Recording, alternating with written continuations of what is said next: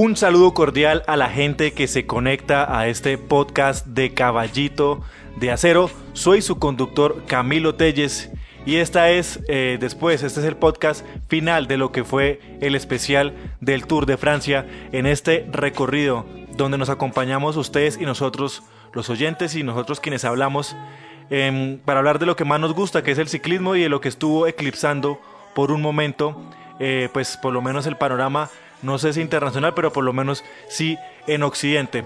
Eh, en, este, en, el día de hoy nos acompaña en la mesa de trabajo, o me acompañan a mí, Camilo Telles, como, como dije, el señor Ernesto Ortiz, Gabriela Mancera, y como siempre, eh, de vez en cuando nos acompaña el señor eh, Jorge Iván Salazar, con quienes vamos a hablar de lo que ha ocurrido y de lo que fue este Tour de Francia, porque lo que se viene en este podcast es el balance y las conclusiones de lo que fue este evento y sobre todo de las impresiones y de lo, eh, mejor dicho, de lo impactados que nos ha dejado esta, eh, pues la etapa 20 y la última etapa de este Tour de Francia. Y le pregunto rápidamente entonces al señor eh, jurisperito Ernesto Ortiz.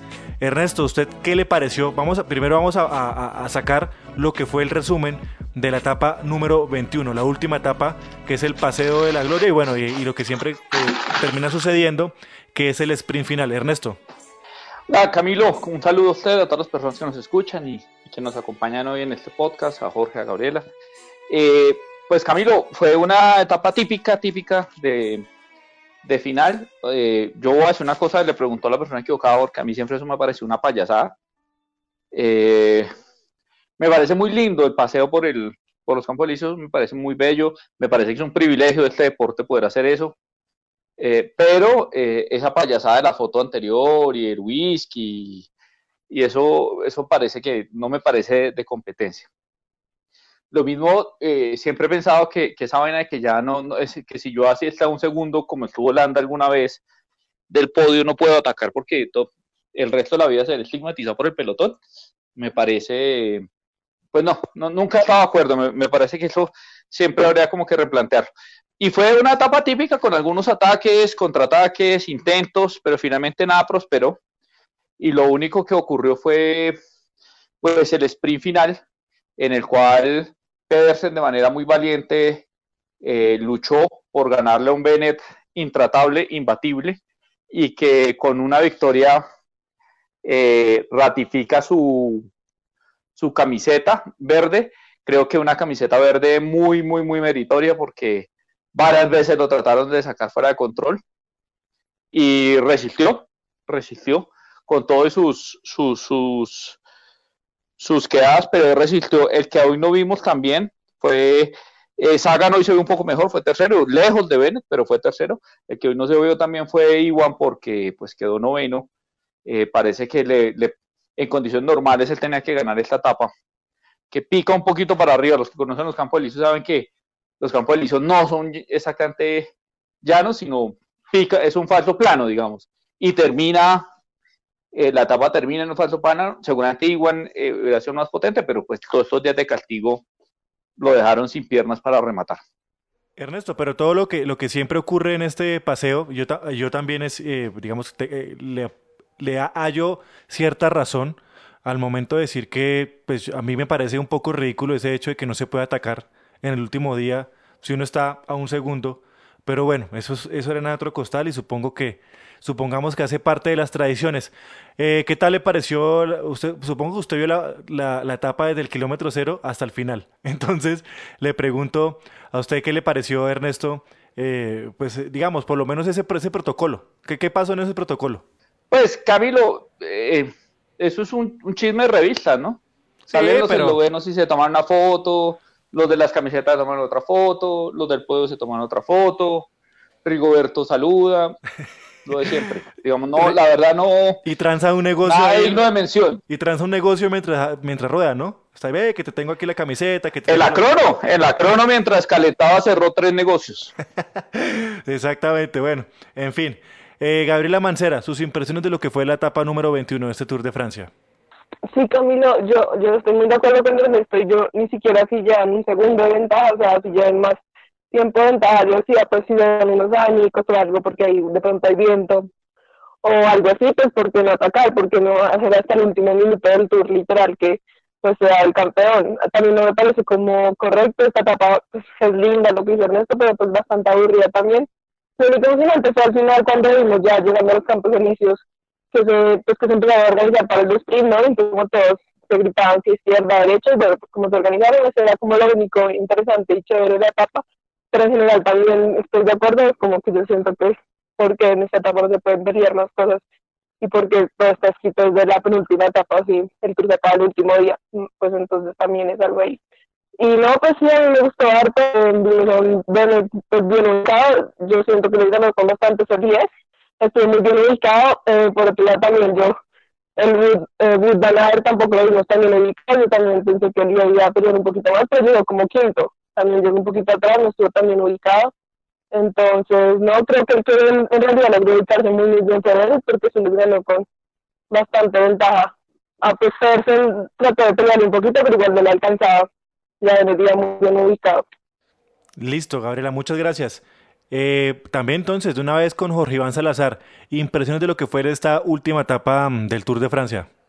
Pues eh, Andy, buenas noches. Em, a mí sí me gusta el protocolo, y a mí hasta me gusta que no se ataquen.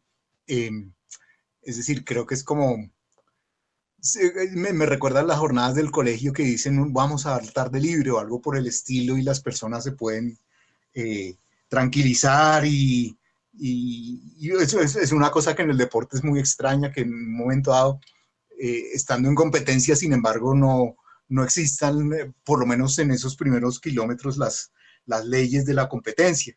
Em, por demás, em, eh, me, encantó Bennett, me encantó, creo que le puso, le, puso pues el picante que necesitaba el tour, que fue tan aburrido en otras cosas, pero, pero al menos esa camiseta tuvo, sí, tuvo su competencia y creo que fue un justo ganador y me parece que también fue muy lindo ver que ratificara que estaba en un momento muy superior a todos sus rivales. Señor Ernesto Ortiz, señor Ernesto Ortiz, le pregunto a usted, yo creo que ya salimos del resumen porque igual es que tampoco hay eh, muchas cosas relevantes que decir de la etapa del día de hoy. Así que vamos a empezar de una vez lo que sería eh, el resumen y los pormenores, conclusiones de lo que fue ese Tour de Francia 2020. ¿Le gustaría proponer cuál cree que usted que fue uno de los unos dos puntos más importantes de ese Tour de Francia? Eh, Camilo, yo veo dos cosas eh, y lo he estado reflexionando hoy en la tarde. Yo creo que sinceramente el término de histórico sí le cabe y eso ayer yo se lo mencioné. Trato no de usar esa, esa palabra, pero yo creo que sí creo que en la, historia del ciclismo, no es que haya cambiado la historia humanina, pero en la historia del ciclismo se va a quedar, porque yo sí creo que el ciclismo cambió ayer. Y cambió ayer porque, mm, por varios motivos.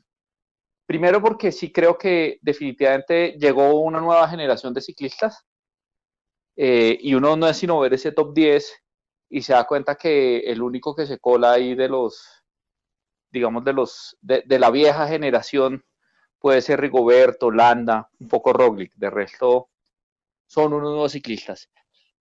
Eh, lo segundo es que creo que mm, nadie desconoce la importancia de los equipos en el ciclismo, pero yo creo que esa idea que durante 10 años nos vendieron de que eh, los equipos en el ciclismo en la montaña es, paralizan carreras y no, nada se puede hacer ni se puede combatir con ello y nada, yo creo que ayer ha quedado un poco tambaleando.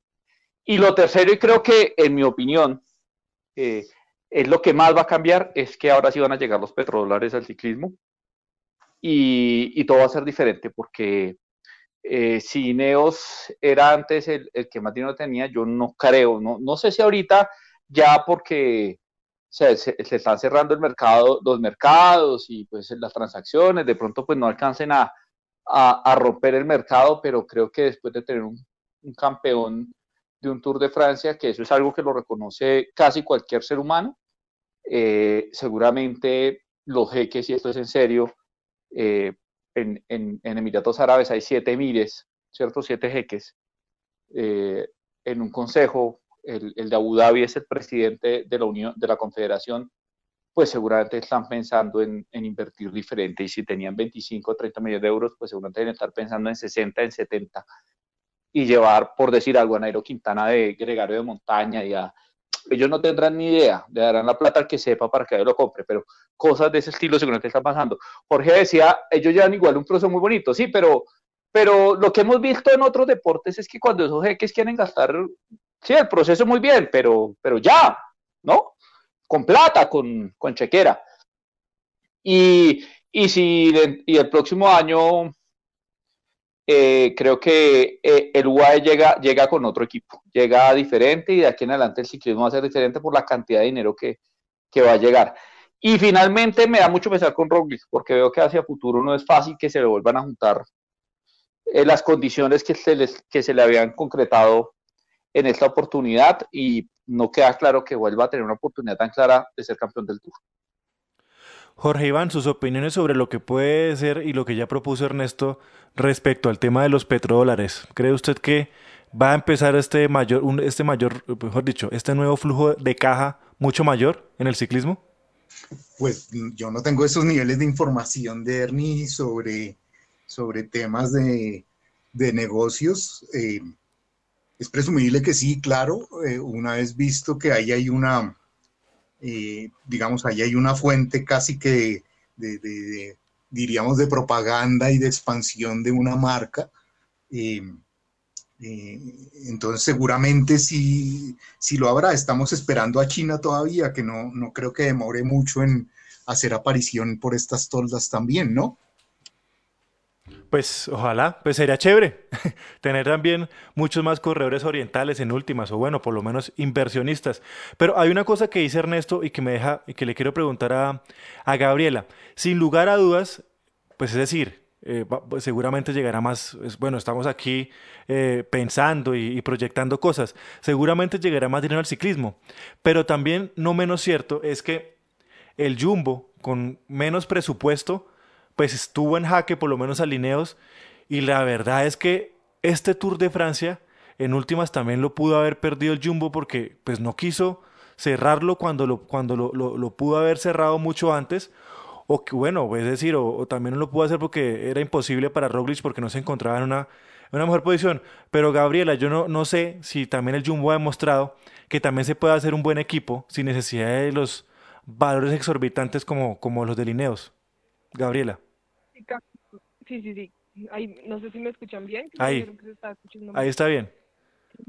Entonces, sí, Camilo, lo que quería decirles también, pues es, es eso, o sea, yo creo que el Jumbo también demostró que más que él, no sé, en esos valores exorbitantes, yo creo que el individual y como que también pues conflictos internos, todo lo que pasó con Froome, con Thomas, como que eso también ayuda a que el equipo como que se desbaratara y el Ineos realmente no tenía muy claro ese equipo para el Tour y eso también, o sea, por más plata que tuviera el dinero sus más pues eh, corredores el dinero no plata bien ni su entrenamiento ni ni pues ni, los corredores que llegar al tour ni su equipo ni pues las peleas internas eso también ya lo habíamos visto en varios equipos no o sea siempre las peleas internas terminan dañando al equipo y puede ser el mejor equipo del mundo pero pues si hay que estar entre todos ellos realmente no funciona. Entonces pues yo creo que eso es un poco lo que eh, pasó con el León. Y ellos Gaby, te oyes, te oyes en un tarro, perdóname, pero es, que, no te estoy entendiendo. Bajó mucho el volumen, no sé qué pasó. ¿Desde dónde, está hablando Gabriela Mancera? ¿Desde el computador o desde el celular? no, desde el celular. Ok, pero, pero, con manos libres o sin manos libres? Pues con manos libres estoy también. Ok, ok. Voy a intentar otra vez. Si quieres, intenta hablar sin, eh, por el celular, por el micrófono celular, a ver qué pasa. Sí, pues ahí ya. Ahí. que no, no sé. Ahí está un poco mejor. sí. Bueno, y, que ya, bueno, no, eso. Entonces, yo creo que, que lo del Jumbo también demostró fue que pues aprovecharon también, hicieron un buen equipo pues con las condiciones y la, la plata que tenía el Jumbo y lo supo planear bien.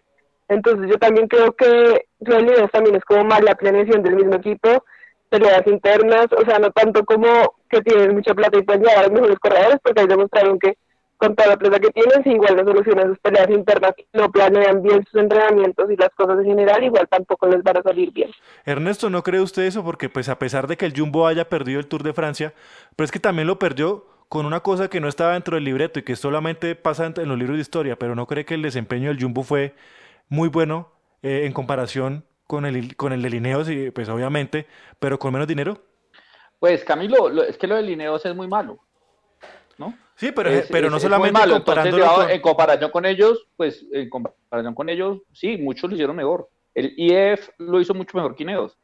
Eh, entonces, digamos que sí, pues sí, sí lo hizo mejor que Ineos, pero, pero yo creo que los Jumbo sí es un fracaso, porque ellos armaron un equipo para ser campeones. Eh, y, y, muchas veces lo hemos dicho que, que era demasiado trabajo para el resultado que estaban teniendo.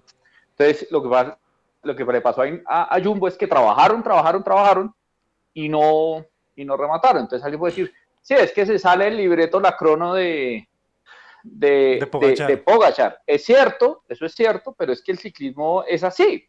¿sí?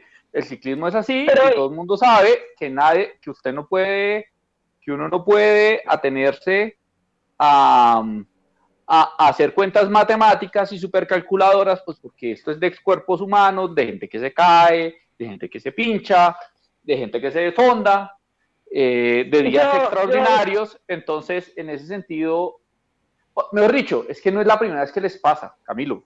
les pasó con Creswick, les pasó cuando eran el Rabobank, les pasó cinco o seis veces. O sea, esto es una historia repetida de un equipo que le ha pasado muchas veces, ¿cierto? y no, y no saben rematar la faena. No es la primera vez que les pasa, no es la primera vez que les pasa este año. Ustedes ayer me, me regañaban cuando yo les dije lo del Dauphiné y yo les dije, hay que aprender a rematar, porque uno de nada sirve ser eh, eh, eh, llevar el pelotón en la montaña durante 11 días y tener el liderato por 30 segundos durante 12, sino si cuando hay cuando rematar no lo remataron, ¿cierto? Y lo voy a decir en qué momentos. El día del abanico no colaboraron, ¿cierto? El día del abanico guardaron a, a, a, a Van para el sprint y ganó la etapa. Ahora ganó la etapa, pero no colaboraron en el abanico. El día que, el día que, que, le, logró sacar unos segunditos a, a Pogachar o que, o que lo distanció un poquito, eh, no lo dejaron volver a llegar en vez de atacar, ¿cierto? Eh, y, así lo llevaron y llevaron a Pogachar hasta arriba. Entonces no supieron rematar la faena, no es la primera vez que les pasa, ni este año, ni es la primera vez que les pasa en la vida. A este mismo director, a este mismo director, se le han ido cuatro o cinco carreras así. Mm, Gabriela iba a decir algo. Sí, sí, yo, yo también quería decir que ahí con lo que dice Ernesto, me parece que es importante también lo de la planeación, ¿no? Porque había escuchado unas declaraciones de Maxi y él decía que la crono con Pogachar la habían practicado hacía como tres meses antes del tour y habían ido ahí literal en la misma zona de la crono y habían practicado con cambio de bicicleta, sin cambio de bicicleta, los segundos, todo, o sea, como que tienen muy claro desde el, eh, desde el UAE, perdón, que, que Pogachar puede hacer muy buenas cosas en esa crono y lo planearon tres meses antes y, con cambio de bicicleta, sin cambio, sin todo. Además, que decía ahí Hugo Peña eh, también, Pogachar le hicieron una bicicleta especial para esa crono, o sea, la, la, última bicicleta con la que corrió después del cambio, o sea, después cuando ya empezaba la subida, era una bicicleta que tenía, no tenía los últimos tres piñones de atrás, o sea, los últimos tres grandes, sino iba como hasta el quinto piñón y porque se le habían hecho especial desde esa vez que planearon los tres meses y sabían con qué piñones especialmente tenía que correr y todo. Entonces yo también, digamos, línea de Jumbo también de pronto un poquito de falta de planeación mucho más porque Lineos en realmente pues todos sus corredores estaban mal, o sea, no fue como algo de, solo de Egan, sino realmente el equipo y como el entrenamiento que estaban teniendo ellos. Jorge Iván Salazar, eh, quiero preguntarle a su merced, que no ha tenido la oportunidad porque eh, de hablar de lo que fue la crono, y ya que Gabriel nos propone pues hablar sobre esta planeación de lo que fue la contrarreloj del señor Pogachar, quiero que usted nos cuente sus impresiones de lo que fue esa crono y si recordaba alguna de ese tipo en algún momento. Pues obviamente ya hemos eh, referenciado a la de Greg LeMond y, y, Fiñó, pero pues sus, comentarios sobre lo que fue esa, esa crono. Bueno, em, primero Andy, para terciar en la eh, conversación que hemos tenido. Hágale. Em, yo pensaría, y estoy, estoy sintiendo que, que Roglic debe estar ahorita que se pega contra las paredes, eh, porque a mí me parece, digamos, hay una cosa muy cruel en el deporte, pero en el deporte eh, creo que hay una ley eh, natural que dice que al caído hay que caerle. Em, me parece que después del tiempo perdido por Pogachar en los abanicos, Roglic se, se, descuidó con él, más que descuidarse incluso, yo siento que Roglic eh, deseaba que su compatriota más joven y amigo eh, ascendiera, que le fuera bien. Eh, creo que le, le colaboró en la etapa 9.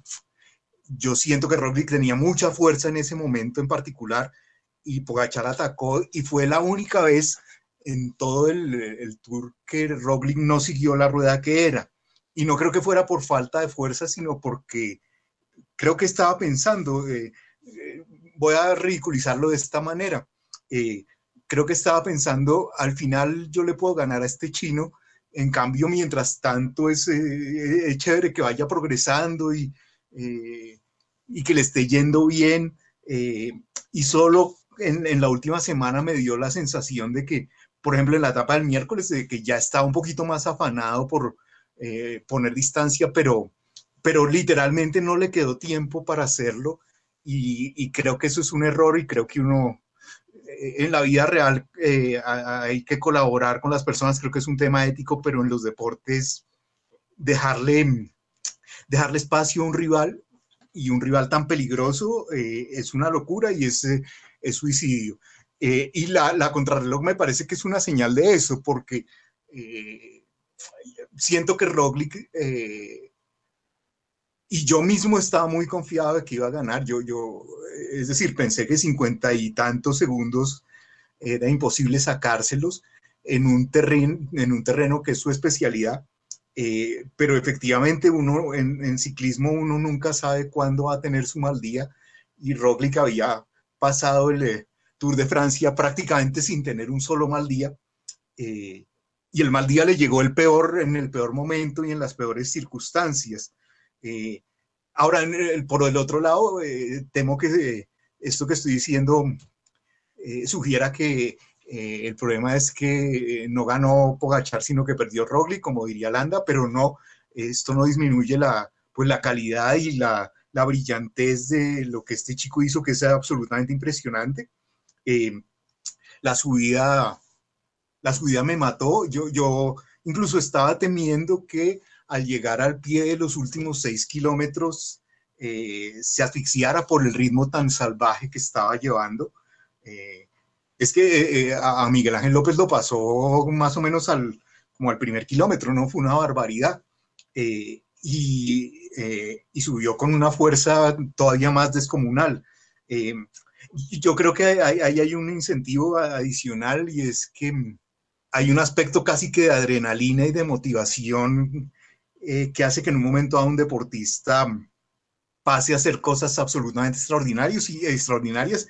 Y me parece que es lo que, lo que yo vi en la crono de ayer, una persona que no, yo no creo que haya necesidad ni siquiera de explicarlo a partir de dopaje o algo por el estilo, la, eh, la motivación, la adrenalina lo lleva a uno a hacer estas cosas y, eh, y sí, creo que, fue, un tour un poco aburrido en muchos aspectos, pero la, la crono fue, eh, sí, totalmente, la, palabra épica se usa demasiado en el ciclismo y ha perdido valor, pero creo que en este caso sí valdría decirlo. Ernesto, nosotros habíamos hablado una cuestión y es que, a ver, no, no, este tema, este tema de lo que es el dopaje es muy sensible, así que no solamente traigo la palabra a colación porque lo fue lo que hablamos, pero incluso hablando eh, de dopaje, esto, esto que acaba de ocurrir eh, se escapa a cualquier sensación de dopaje. No, o sea, así lo siento, Ernesto. Es que fue, fue mucho más allá de eso. O sea, ni siquiera la gente dopada esas cosas. ¿Me entiende, Ernesto? Creo que es eso. Eh, pues Camilo, mire, yo no tengo ningún, no tenemos ningún elemento para decir que Pogachar estaba dopado. No, no, no. Pero lo que sí le vamos a contar a la gente es dos cosas. Uno, en redes sí hay, perdón, hay mucho medio especializado, mucho periodista especializado, sobre todo los viejos, que ponen, eh, que, creen que, tal vez sí. Y lo ponen por un elemento que voy a contarlo acá en dos minutos y es por eh, quien ha mencionado Gabriela y es Maxim, que es el manager del equipo, ¿cierto?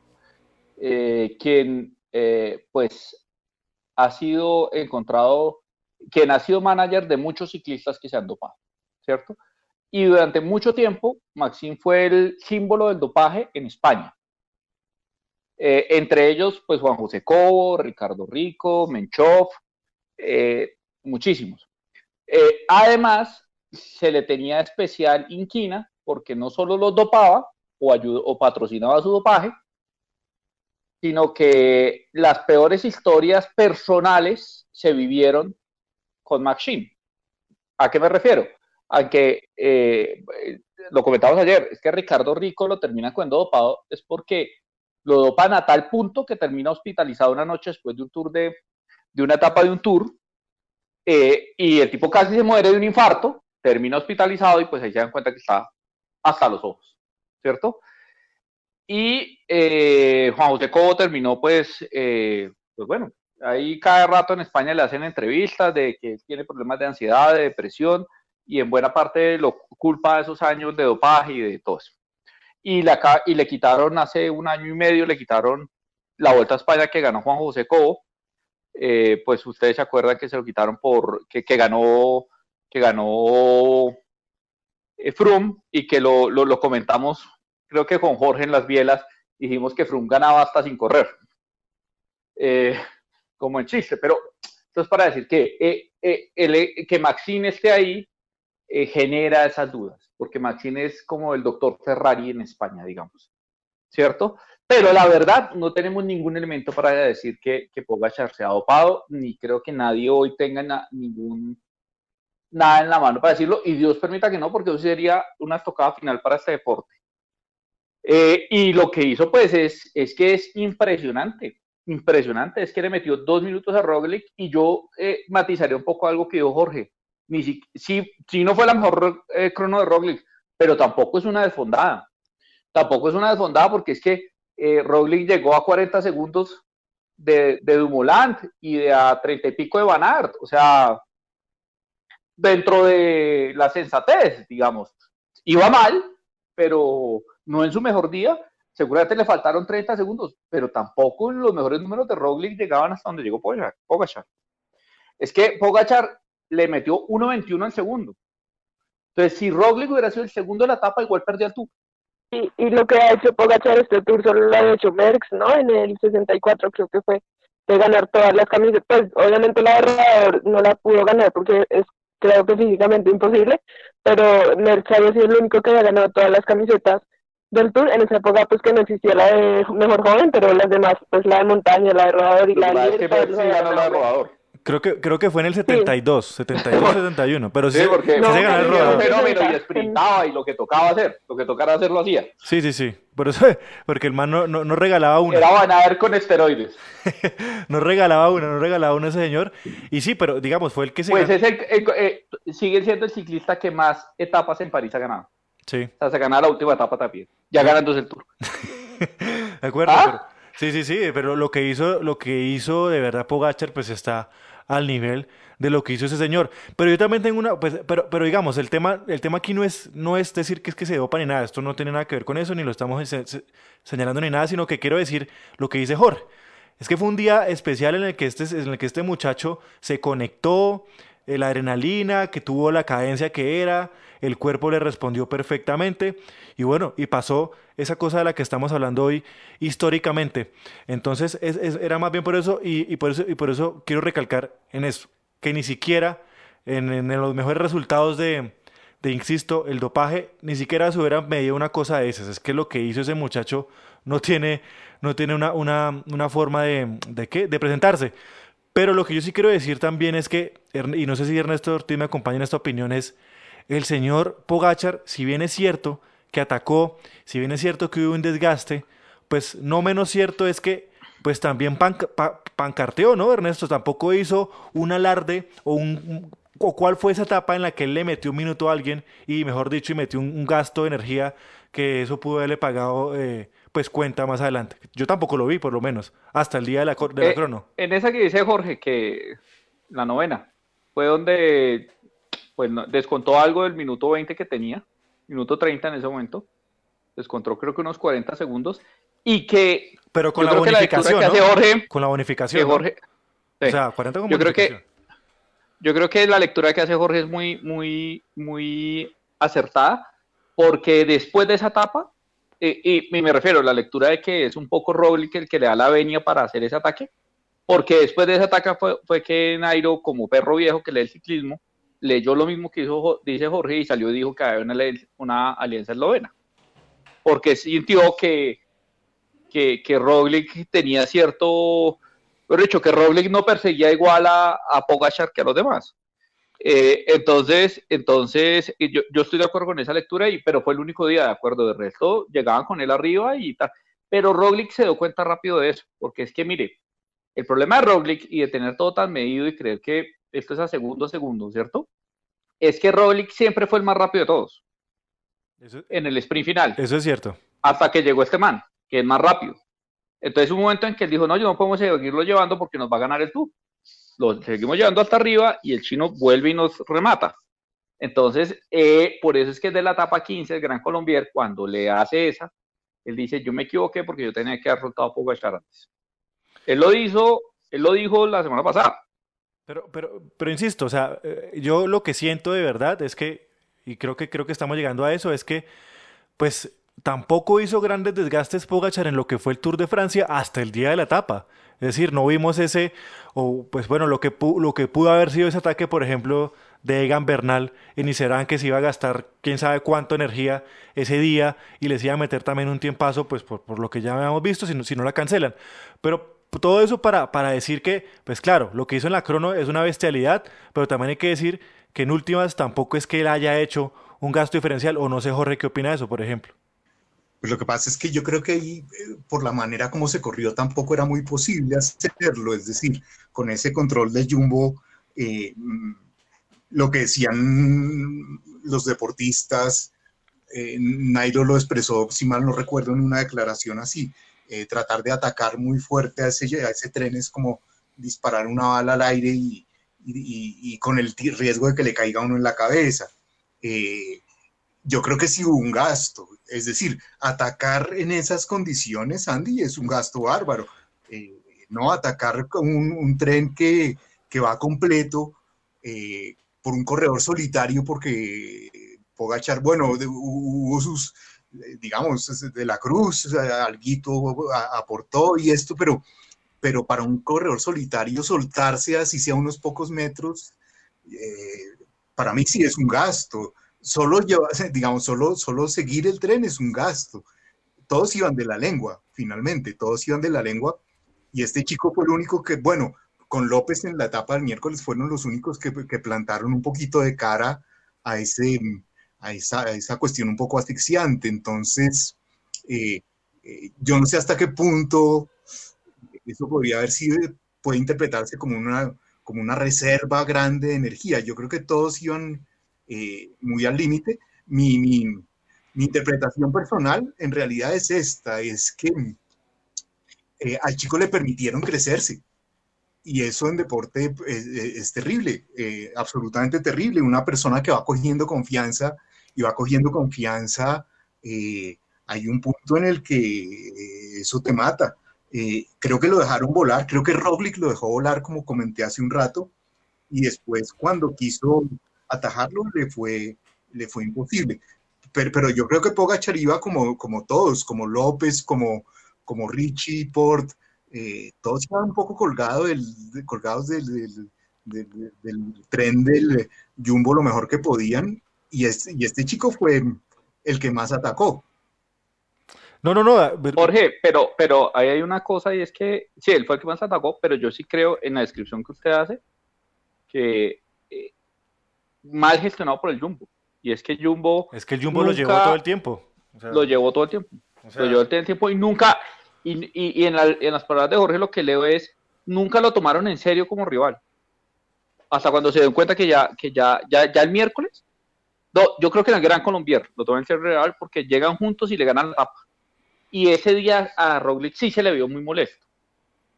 Eh, y, creo que acá lo comentamos. Y yo creo que a ese día se dan cuenta que sí era un rival. Gabriela fue el único en esta mesa que dijo, de pronto le gana el Tour, ¿no?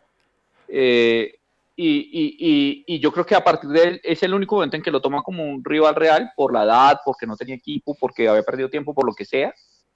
Y por resulta que les ganó, pues les ganó. Lo que yo estoy intentando decir ahí es, es, es, más que todo por, ese, por el tema de la sombra del dopaje y lo que se ha comentado. Y es, claro, él, a él lo llevó el jumbo todo el tiempo. Es que él se pegó de la rueda de lo que, del jumbo en todo momento, es lo que más podía. Evidentemente también es cierto que el solo hecho de rodar al, al, nivel que lo proponía el Jumbo, pues también genera un desgaste. Pero es que no estamos hablando de esos desgastes eh, históricos hasta el día de la, de la, etapa de la crono, insisto, que haya sido súper o mega diferencial como para decir que este muchacho va hasta los ojos, que es a lo que yo, a lo que yo quiero ir. Pero, pero pues quiero, quiero también escuchar la opinión de Gabriela porque también era, era la que le hacía barra y era la que siempre estuvo diciendo como ojo porque ese man se les va a meter. Digamos, el trabajo, el pues, trabajo eh, táctico de Pogachar, Gabriela.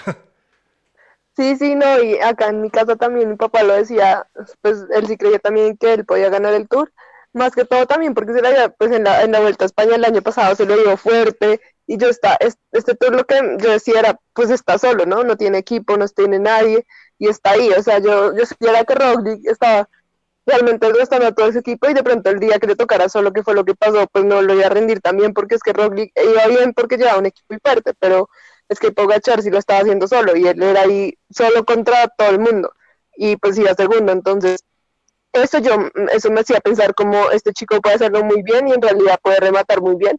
Además de que pues teníamos el antecedente también de la crono de Eslovenia, que le había ganado ya Roglic, entonces como que había ciertos antecedentes también que hacían pensar que pues lo podía hacer muy bien, podía rematar y, básicamente era eso, estaba solo y los, iba segundo en un tour, entonces pues eso me hacía pensar que podía hacerlo muy bien también y que Roglic sin el equipo pues no lo iba a lograr. Bueno, yo creo que ya vamos cerrando esta parte de lo que es el análisis de, de, de, la victoria, de la victoria de quien fue el ganador de ese Tour de Francia 2020. Y Ernesto Ortiz, yo creo que... Camilo, pero Una, una, una, cosa. Yo, si quiera, nadie nos puede decir a nosotros que nosotros en su momento no dijimos lo del Jumbo. Ah, que, sí, sí, sí. Pues, no, va a decir que, que, es que, ay, sí, ahora van a decir que no. Nosotros siempre dijimos que el Jumbo era demasiado fuerte lo que hacía para el resultado que obtenía. Y una comparación, eh, y, decían, inclusive lo discutimos con usted, si era mejor que el Sky. Y en su momento, menos usted, creo que todos acordamos sí, sí, sí, que no, que el Sky era, era mejor porque el Sky, el Sky en en, a, al momento del tour, en la segunda vuelta, en la terminando la segunda eh, semana, tenía tres o cuatro minutos, o dos minutos, o un minuto eh, largo, digamos, su dominio se veía reflejado en tiempo, en que si un día se pinchaba From, From no iba a perder el tour por un pinchazo. ¿cierto? Eh, y eso, y eso, y eso es lo que no se le ve a Jumbo nunca, como, como coger ese dominio, dominar el pelotón, decirles cuándo pueden atacar, cuándo no, llevarlos de las narices hasta arriba y que un día se parara a Roglic les metiera, que era lo que hacía su amigo From, porque es que From no solo les metía tiempo en la, en la, en la, en la contrarreloj, ¿no? From les ganaba en la contrarreloj, les ganaba en la bajada, un par de veces les metió tiempo. ¿Se acuerdan que una vez atacó a Nairo mientras comía? Sí. Y en la bajada le metió tiempo, que fue la bajada esa eh, Salvaje. toda extraña que hizo que se volvió de moda después. eh, en, en, los atacaba en la montaña también. Los, atacó en varios tours. O sea, eh, su, su dominio se volvía a tiempo se volvía a tiempo, porque es que lo importante, el ciclismo gana por tiempo, no por la cantidad de minutos que uno esté al frente del pelotón. Bueno, esa, fue, digamos, aquí podemos cerrar esta primera parte. Le agradezco a Ernesto porque sí es cierto lo que, lo que, lo que, lo que acabo de decir. En este grupo, incluso yo, que pensando que el Jumbo, si yo, yo, lo dije acá en, la mesa de trabajo en este podcast, yo dije, si el Jumbo llega a ganar el Tour de Francia, para mí es mejor equipo incluso que el mejor Ineos. Pero lo cierto es que eh, inteligente no corre y también lo puse en una frase y es como, aunque el Rabobank se vista de Jumbo, pues Rabobank se queda. Entonces, es así, eh, es de la forma en la que se planean las carreras. Pero antes de pasar a lo que yo, a lo que creo que deberíamos hacer, que es el balance de los colombianos uno por uno, Ernesto Ortiz, también hay otras formas en las que nos toca, no sé si pedir disculpas, pero ¿qué tal el desempeño del equipo Movistar que se llevó también el mejor equipo en el Tour de Francia una vez más? Ernesto. Pues Camilo, eh, Camilo, eh, a ver, son dos, como dos cosas. Uno, si al principio nadie le creía al Movistar, yo creo que ni ellos creían. Ni el más optimista de los españoles, yo creo que hubiera esperado ese resultado, porque el resultado yo creo para el Movistar es muy bueno. Claro, en la historia del Movistar no es buen resultado, porque Movistar ha sido podio del Tour. En el 2015 metieron dos al podio del Tour, ¿cierto? Eh, ha ganado camisetas del Tour, digamos, ha ganado otra, y si uno mira la misma escuadra, pues es que se han ganado el Tour varias veces, ¿no? Con Oscar Pereiro, cinco veces con Indurain, porque es la misma escuadra, diferente patrocinador, la misma escuadra. Eh, entonces, claro, con su historia puede que no se compadezca, pero digamos para hacer un año de transición, para hacer un año en que eso pintaba tan mal, para hacer un año en que no habían ganado nada, yo creo que el resultado es bastante bueno porque sacan el quinto en la general, sacan el, el, el, título del mejor equipo que ya harían como escriturárselo. Ellos son el Sagan, son el Eddy Merckx de la clasificación por equipos. Y, creo que les faltó el triunfo de etapa. Eso sí hubiera sido como, el colofón. Pero se van, yo creo que con la tranquilidad de, un tour bastante, bastante, bastante decoroso y con la tranquilidad de que la inversión en Enric más a futuro sí puede, Enric Massi es un hombre que puede pelear podio. No le veo cara de campeón de Tour, pero sí un hombre que puede pelear podio o, la general de otra grande. Oiga, quiero, que, quiero darle un saludo a Pedro J. Belana que se acaba de conectar, eh, llegó tarde, eh, como cualquier historiador, siempre llegan tarde. Así que por favor salude Pedro y estamos hablando de lo que fue el rendimiento del, Movistar. Eh, Camilo, un saludo a usted, a toda la mesa de trabajo. hice un, un Enric más entré a última hora a lucirme. Hágale pues. toda la tercera semana. Eh, no, yo creo que, según lo que decía Ernesto, estoy muy de acuerdo. Creo que sí es una apuesta futuro, solo que, que Enric más ha tardado en cuajar. Eh, contrario a Mark Soler, que por ejemplo siempre ha prometido mucho, pero no, no termina mostrando absolutamente nada. Y creo que la compañía de Alejandro Valverde a más eh, sí le está haciendo como bien como para enfocarse en carreras. Yo creo que le falta mucha concentración en la primera semana sobre todo eh, y encontrar cómo esa regularidad las tres semanas, porque si, si el man le quiere apostar a un podio o algo por el estilo, sí creo que es necesario estar en, mucho mejor forma las tres semanas y no solo apostar a, a la última. Pedro, eh, ¿nos puede comentar rápidamente por qué llegó tan tarde? Preferiría que eso no quedara en, en grabación. bueno, muchas gracias. Entonces yo sí lo puedo decir, porque quedó encerrado y necesitaba un cerrajero. Muchas gracias. el, problema es que, yo no uso cerrajero, entonces lo solucioné a mi manera y eso es lo que no quiero que quede grabado. Cometió un delito seguramente, cometió un delito de, dañar alguna que otra cosa. Entonces, eh, Gabriela Mancera, su opinión sobre el Movistar. No, Camilo, pues em, creo que ya Ernesto y Pedro lo han dicho bien. O sea, sí, nosotros aquí no confiamos mucho en el Movistar, pero, pero pues bueno, yo a mí me hubiera gustado también de pronto que el IEF aunque obviamente quedaron muy lejos, que al comienzo iban como la clasificación de equipos como campeones, me hubiera gustado un poco que quedaran, porque pues era un equipo pequeño, que pues les hubiera servido también un montón, y también de pronto es bancar un poquito al Movistar, pero, pero no, pues está bien, el Movistar casi siempre va por eso, es como lo que se planea también dentro del Movistar para el Tour, y, y me parece que lo hicieron muy bien, y pues sí, lo que dice Ernesto, con más tienen ahí alguien para pelear de pronto una gran vuelta como el Giro o la vuelta. No creo que tanto el Tour, pero otra de las dos sí. Jorge Iván, su opinión sobre el desempeño del Movistar. Más allá del Movistar, creo que Henrik Mas es un, uno de estos corredores Lapa eh, inteligentes que se, que se queda ahí, se prende, fue de menos a más, Valverde pues eh, sostenido ahí un poco, de todos modos meritorio lo de Valverde igual con, con, la edad y todo y sigue dando, dando guerra. Eh, y mal que bien siempre lograron meter a un tercer corredor. Entonces pues me pareció terriblemente justo que, ganaran esa clasificación y al final pues nos callaron la boca porque uno esperaba una debacle total y y comparados con otros equipos, creo que en conjunto, aunque no ganaron etapas, salieron muy bien librados.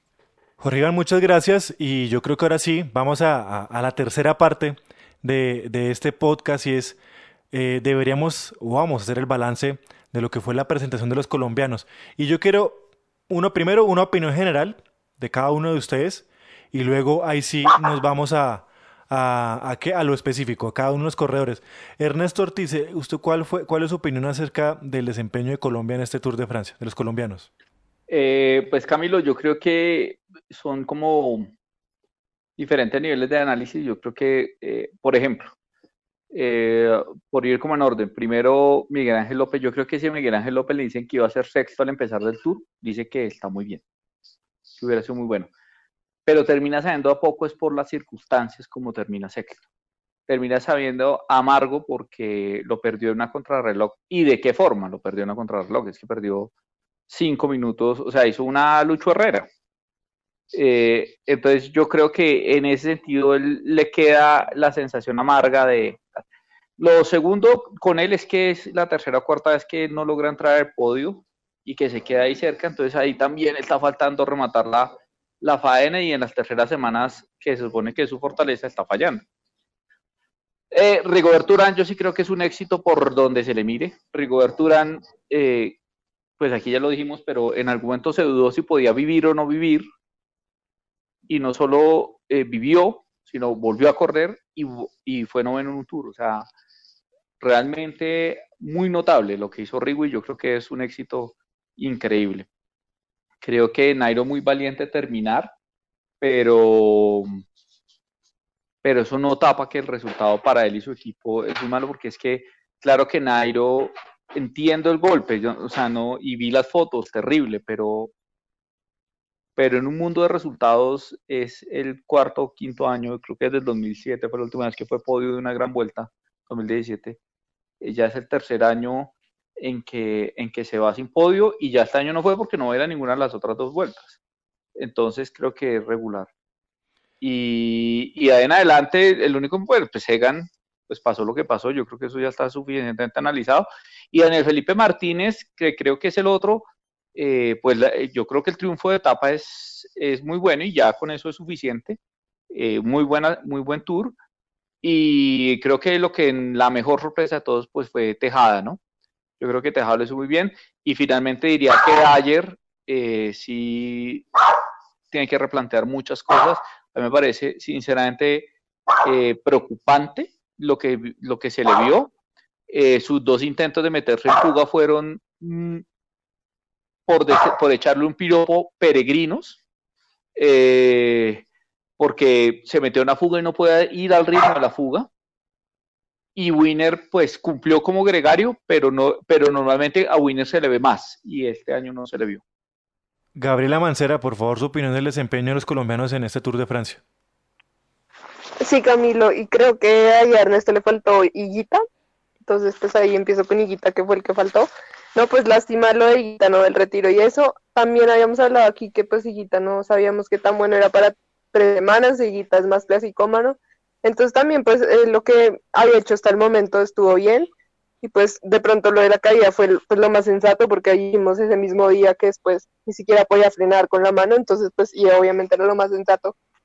Retirarse, lástima que pues no haya podido terminar el tour, se, se notaba que tenía bastante ilusión, pues cuando se retiró se, no sé si vieron el video ahí de Guita llorando, entonces pues bueno, lástima, pero, pero lo hizo bien hasta donde pudo y, y lo del pues realmente no sé, como las tres semanas en grandes vueltas, entonces pues también hizo un buen resultado. Eh, creo que Ernesto ya resumió muy bien lo de Nairo, yo estoy de acuerdo con él, o sea, pues porque se suponía que los años pasados también había sido un poco lo del equipo, no estaba como en el Movistar, eh, no se sentía bien con sus compañeros de equipo y este año literalmente le hicieron un equipo como él quiso y tampoco rindió, pues entonces no sé, o sea, obviamente todos vimos las caídas, vimos lo que le pasó con la mata de Ortiga y todo esto, que pues también dice ok, pero de pronto Nairo hubiera podido lucharse un poquito más y quedar al menos en el top 10. Nadie está diciendo que pues gane después de todas las caídas que tuvo y eso.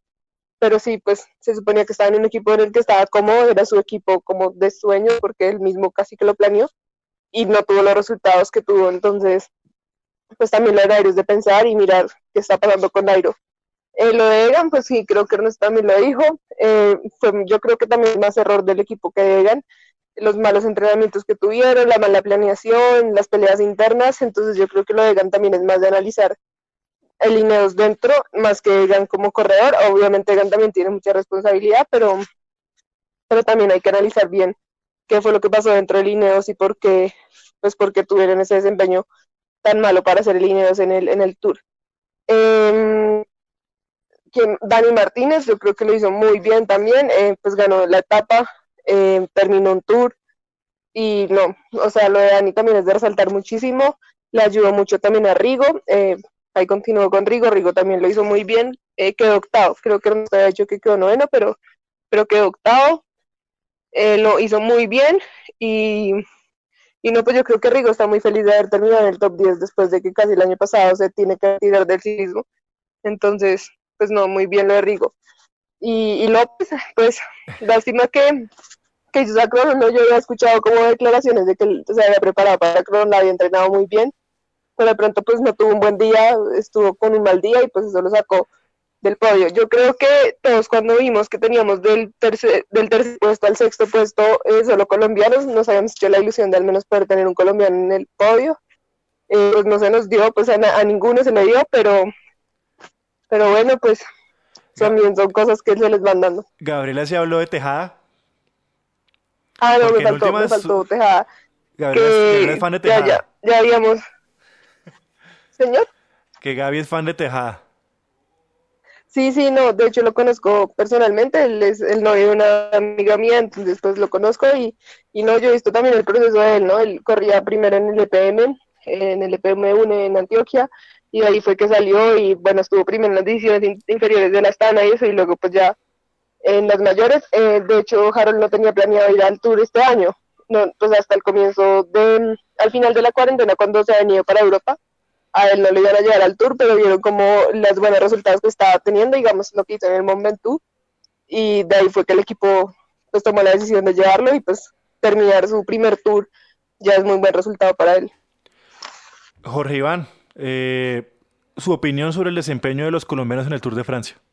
Ah, pues la verdad, Cami, es que mm, si hace 10 años me hubieran dicho que en un tour iban a quedar dos colombianos entre los 10 primeros y que se ganarían dos etapas, yo lo hubiera firmado eh, a, ciegas. De hecho, creo que habría salido a, echar voladores.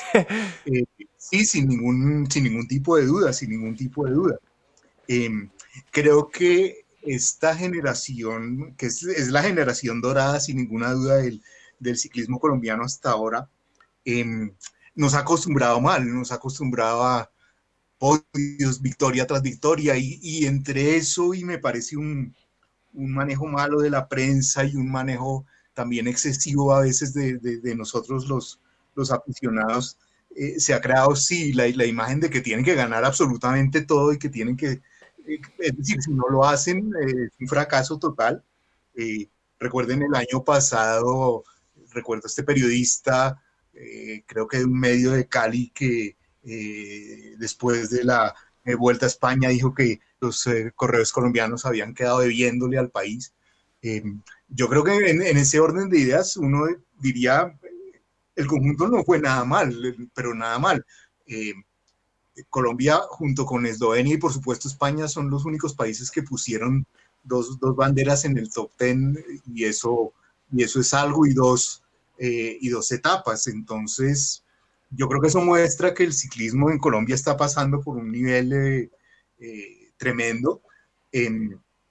pero es evidente también que se esperaba más, se esperaba una, una defensa, mm, pues, mm, si no exitosa, por lo menos muy férrea de, em, de de su, su condición de, eh, de ganador del año pasado. Eh, la expectativa con Nairo era grande después de ese comienzo de año absolutamente arrollador. Y con, y con el paso de las semanas, eh, también la ilusión de, que Miguel Ángel se hubiese se metiera al podio, em, estaba muy presente. Entonces creo que, creo que a veces el problema es de, no, de, lo que hacen los corredores ahí, sino de las expectativas que tenemos respecto de ellos. Em, yo siento que Nairo ah, tuvo, digamos, ha tenido un segundo semestre para el olvido. Em, eh, es decir, pienso que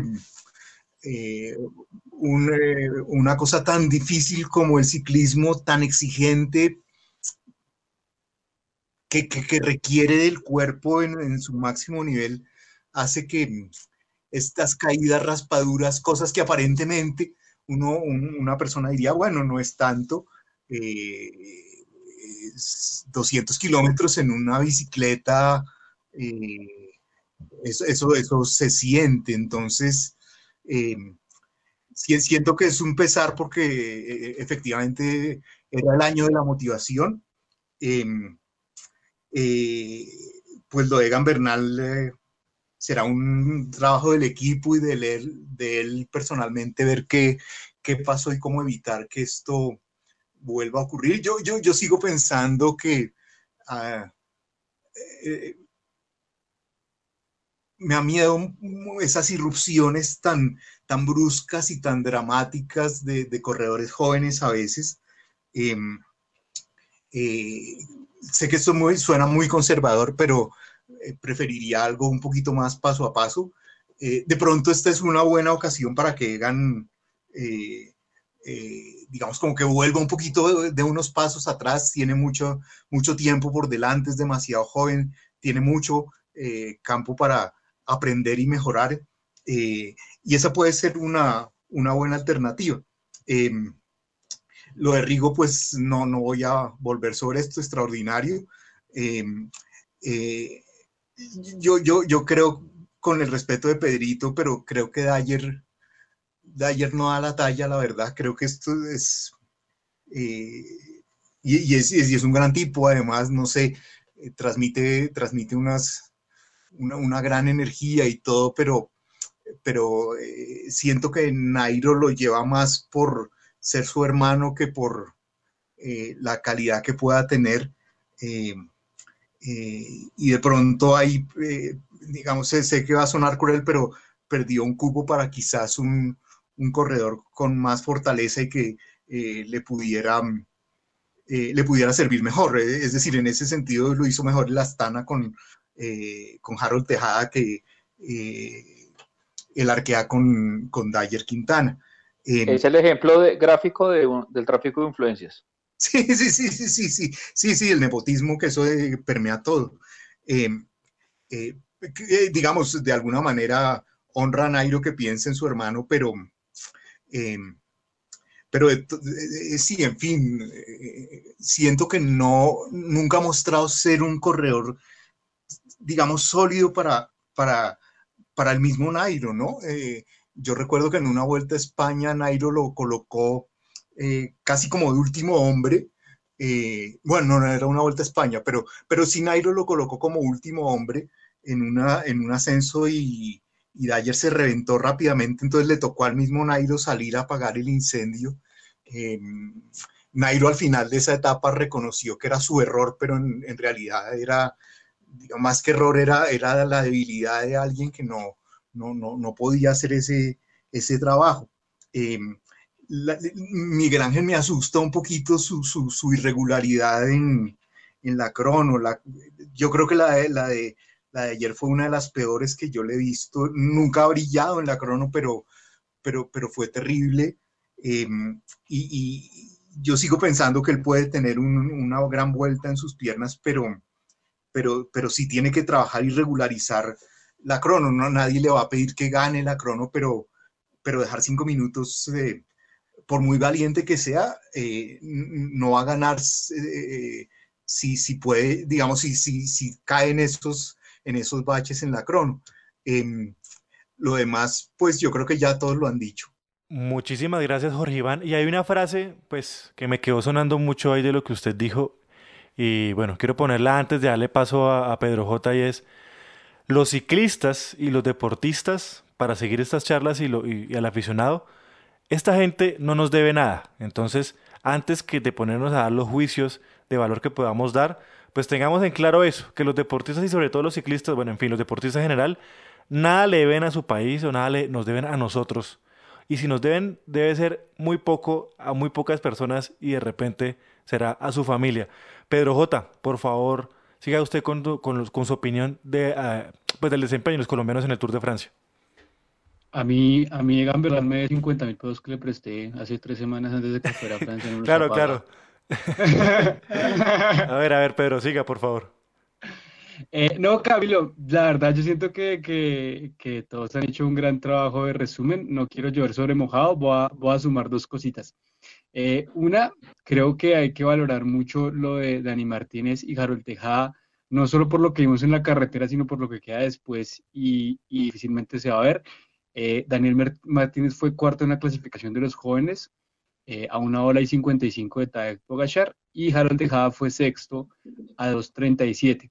Eso suena como un abismo impresionante, pero pues es que lo que vimos de, de Pogachar es, es algo de otro mundo, pero sí es parte de un proceso de formación que, que es muy importante.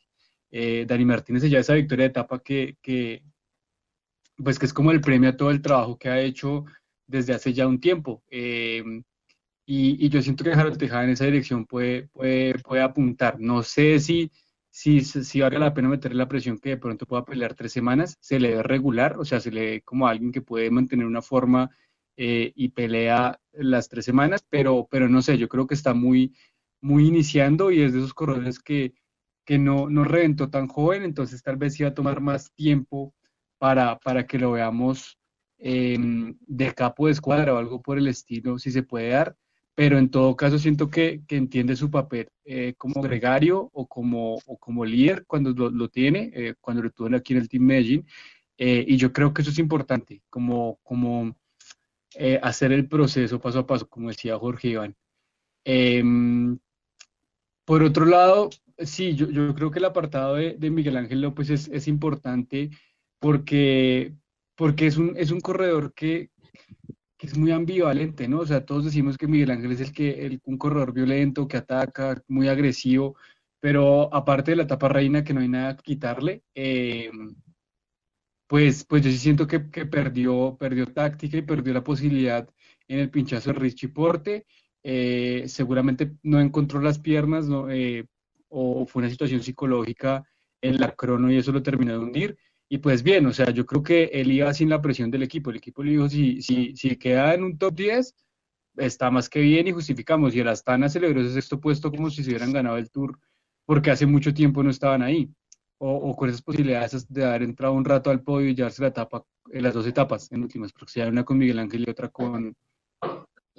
con Lutsenko. ¿Cómo se llama? Con Lutsenko. Lut eh, entonces yo creo que, que, sí es importante, pero si Miguel Ángel le va a apostar a una grande, eh, necesita mucha más regularidad y no solo en la crono, sino en las tres semanas. O sea, él tiene que dejar de pensar que siendo un corredor agresivo en la tercera semana puede hacer hueco suficiente para, para defender y administrar.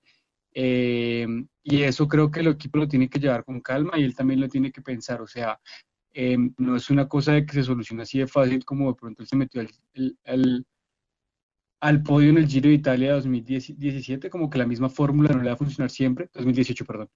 Eh, entonces lo tiene, lo tiene que, que, pensar y planear cada carrera con ese recorrido. Yo creo que él se sentía un poco cómodo con, con esa ventaja y pensaba que Porte eh, estaba muy desgastado, pero en últimas Porte se terminó eh, cuidando mucho más de lo que vimos y haciéndose casi que la crono de su vida y pues desbancando a Miguel Ángel de esa manera. Eh, y para cerrar. Y más y Landa. Sí, no, pero el rival directo por el podio era Porte, porque pues, no se lo puedo quitar. Eh, vea, sí, pero vea, Pedro, es que eh, sin importar que el rival directo sea Porte, a uno no lo puede pasar Landa de esa manera. Sobre todo por lo que sabemos de que Landa no va bien la crono. Sí, yo estoy de acuerdo con eso, pero también creo que es importante verlo desde el punto de vista de Landa. El mismo Mikel Landa llegó y dijo, eh, dijo después de la etapa, antes de la crono, que, que él hizo eso por, por ver, por probar, y si se quedaba sin piernas bien, no está bien. Y yo creo que a Miguel Ángel se está perdiendo un poco ese aguerrido de atacar, así pierda. Eh, como que yo siento que él se sintió muy cómodo en el podio y le faltó, le faltó mucha más, mucha más como atención y, agresividad tanto en esa etapa de eh, la del jueves como en, como en, la crónica, pues bueno, es una lástima, pero para ser debutante en el Tour en sexto puesto, yo creo que estaba más que bien y llevándose la etapa reina. Eh, y bueno, lo de ayer yo creo que sí, o sea, es, es, es, una presentación muy mala, pero también siento que parte importante como el golpe psicológico para que Nairo pueda terminar es Dyer. Eh, sí, el equipo casi que, que, tenía que replantear los objetivos ante, ante, la, ante lo que pasaba con, con Nairo, eh, pero el que se quedó al final y lo llevó casi siempre en la montaña fue, fue ayer, y eso demuestra que es un gran apoyo psicológico, pero eso no es suficiente para, para ganar una gran vuelta o, o una... No, porque le toca dedicarse a estudiar psicología, para que sea psicólogo del equipo. Sí, sí, no, estoy de acuerdo, pero, pero, pero bueno, yo creo que, que dadas las circunstancias, eh, fue, fue una gran compañía para Nairo, sobre todo en los últimos días. Y ya, con eso me, me quería decir que me quedé pensando que es un gran tour para los colombianos a pesar de las circunstancias. O sea, tener dos personas en un top 10, dos etapas, en lo de Egan es triste, pero bueno, son cosas que pasan, lo mismo las caídas de Nairo. Pero a pesar de todas esas circunstancias y que yo creo que fue un tour hiper raro por ser el tour después de, de, de todas las situaciones de confinamiento y pandemia, pues fue una gran presentación de todos los corredores colombianos y yo sí me paro y los aplaudo por todo lo que hicieron. Yo, yo bueno, eh, yo no le voy a caer tanto a, ayer, solamente quiero hablar de una persona que a mí personalmente sí me decepcionó, bueno, ni siquiera decepcionó, sí me pone más triste, decepción es otra cosa, pero sí me pone triste ver el nivel de Winner Anacona. Sinceramente, para mí fue, pues, al papel que él fue a hacer al Tour de Francia, sí me parece que fue el colombiano que, pues, que no lo hizo tan bien en ese sentido. ¿Por qué? Porque, pues, Winner Anacona nos tenía por lo menos eh, acostumbrados hacer un buen gregario en la montaña eh, para Nairo Quintana y yo personalmente pues no lo vi mucho en la montaña en ese Tour de Francia. Entonces el nivel de Winner Anacona no es el nivel con el que no estén acostumbrados y para mí sí termina siendo, como les dije, pues me, produce tristeza verlo en un nivel en el que no es el acostumbrado. Y bueno, lleva años así, ¿no? No es, no es la primera vez, o, Ernesto recuerda que, que Winner haya hecho algo, pues, como gregario algo muy especial en estos últimos años, no sé. Eh, no, pero tenía, digamos, una vuelta a San Luis, a San Juan. digamos, yo creo que los últimos dos años de él, de, perdón, en, en, en, Movistar no fueron tan buenos, pero creo que hizo cositas, pero sí, yo creo que el turno de él no fue bueno porque es que, claro, nadie le pide que se gane una etapa, pero sí que esté con Nairo, ¿no? No las tres semanas, pero de pronto eh, los días más claves, entonces eh, a Nairo lo podemos analizar hasta, hasta el Gran Colombiano, que fue el día que, del apocalipsis. Sí. Eh, los, los 15 días antes no, no, estuvo ningún día, ¿no? Entonces uno dice, bueno, no, es que estaba para la tercera semana. ¿En qué fuga fue la que se metió para luchar la etapa? Pues en ninguna, ¿no? Entonces no, no, no, creo que no estuvo, ¿no? Ahora, lo que pasa es que lo de ayer se hace más evidente porque ayer sí trató de meterse dos fugas y lo dejaba al ritmo de la fuga. A los 5 o 6 kilómetros de la fuga, o sea... a, veces es mejor no mostrarse tanto, ¿no, Ernesto? No, era mejor quedarse en fondo ahí. Eh, sí, es cierto, es cierto. A veces es mejor no intentarlo. Una sola reflexión final y ya para no alargar esto tanto, pero eh, lo, de, lo de Dani Martínez, muy buen tour, pero no sé si sea ya los 24 años momento de tal vez pensar que Dani sea un hombre para carreras de una semana, para pelear generales en carreras de una semana e ir a las grandes vueltas a ayudar al equipo o a buscar una que otra etapa. No estoy tan seguro que ya que ha hecho tantas y tantas, ya ha hecho que como seis o siete intentos en generales, muy joven, pero no parece, pero no es mucho más joven que Enrique Más eh, que, que, se vaya a ser un hombre de, de, tres semanas, no pareciera, como digo, que puede ser un hombre killer en, en carreras de una semana y ir a las grandes vueltas a ayudar y por etapas. Bueno, eso lo tendrán que analizar ahí cada uno. Bueno, ah, para mí, por ejemplo, ah, ya que estamos hablando de Daniel Martínez, pues, y, y seguramente como también lo comentó eh, Jorge Iván, creo que somos de esas dos personas un poco conservadoras que nos gustan más los largos procesos y que la gente pues como que estalle un poco más, más tarde más, eh, más que el hecho de que ganarse el Tour de Francia a los 21, que no sino que esté mal, sino que ese proceso como de irse acostumbrando, de ir creciendo, pues por lo menos a mí me, me gustaba, no sé, no sé Jorge Iván, ¿qué, opina, qué opinión tiene Daniel Felipe Martínez? Lo berraco es cuando estás en el proceso, le arman el equipo a los 28 años y llega un chino 21 y se lo quita de tramacazo. Duro, duro, duro, duro. Sobre todo el proceso de Roglic a los 30, ¿no? 31, papito. 31, sí. Pero el man arrancó casi con 28 años a apostarle a los tres grandes. Jorge Iván, ¿cuál es su opinión sobre Daniel Felipe Martínez? Eh, yo comparto la idea de Ernesto, yo no lo veo a Dani Martínez y no sé si él mismo se ve eh, peleando estas, eh, estas carreras, un poco como Higuita, eh, pero sí lo veo en ese plan de, de, gregario muy confiable, muy capaz de ir a pelear etapas, con mucha proyección, eh, claro, tendríamos, eh, eh, pensando que, Dani va a un nivel, a un ritmo más lento que el de Egan, por ejemplo, podríamos mirar en un par de años a ver qué, qué pasó, cómo progresó y, cómo podría seguir. Pero, pero por ahora creo que lo está, lo está haciendo maravillosamente. Es que chicos, hace dos años nadie hablaba de Daniel Felipe Martínez. No, pues lo único que sabíamos es que lo hospitalizaron al final del Giro Italiano. Y, y, los, y, los, y, los, enfermos, y los enfermos, eran los, los nos dábamos Los frikis, los frikis. más random. Oiga, pero ojo una cosa, yo con esto no estoy hablando mal de él ni mucho menos, lo que pasa es que hay estilos de ciclistas, ¿no? A mí me, Dani Martín me recuerda mucho a, a, Go, a Gorkano, a, al hermano, a Ionis Aguirre.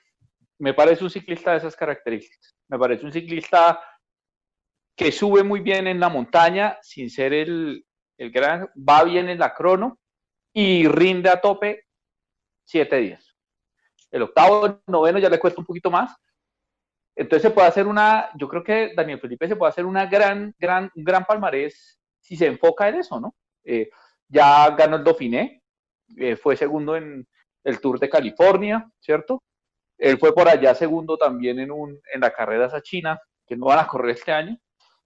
Entonces yo, yo creo que él ha demostrado que en esas carreras de, de una semana le va mejor que de esas tres y, y, pelear por una etapa. Yo creo que ahí es donde él podría, hasta lo visto hasta el momento, tener una carrera muy brillante.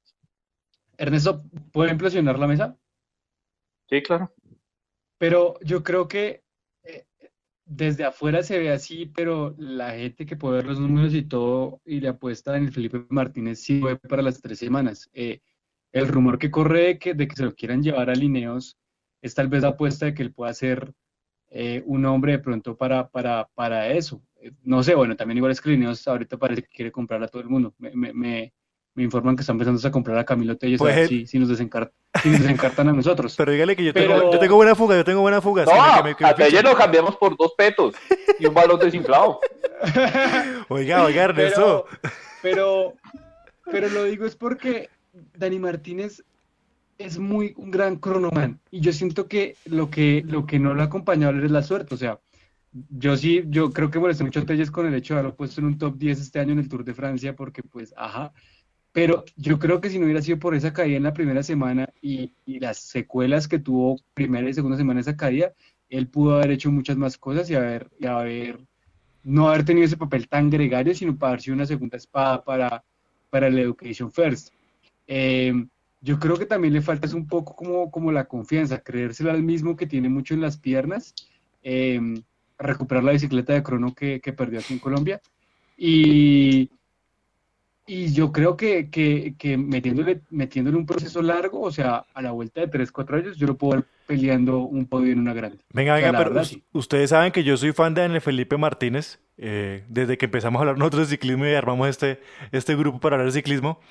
Pero sinceramente, pues a mí, a mí me ha sorprendido el hecho de que pues haya ganado la Dauphiné y haya ganado esa etapa porque sinceramente en mis cuentas y sin joder, yo lo seguía, pero la verdad, la verdad es que yo esperaba que él est- estallara o que hiciera algo mucho más importante, cosas importantes a los 27 años.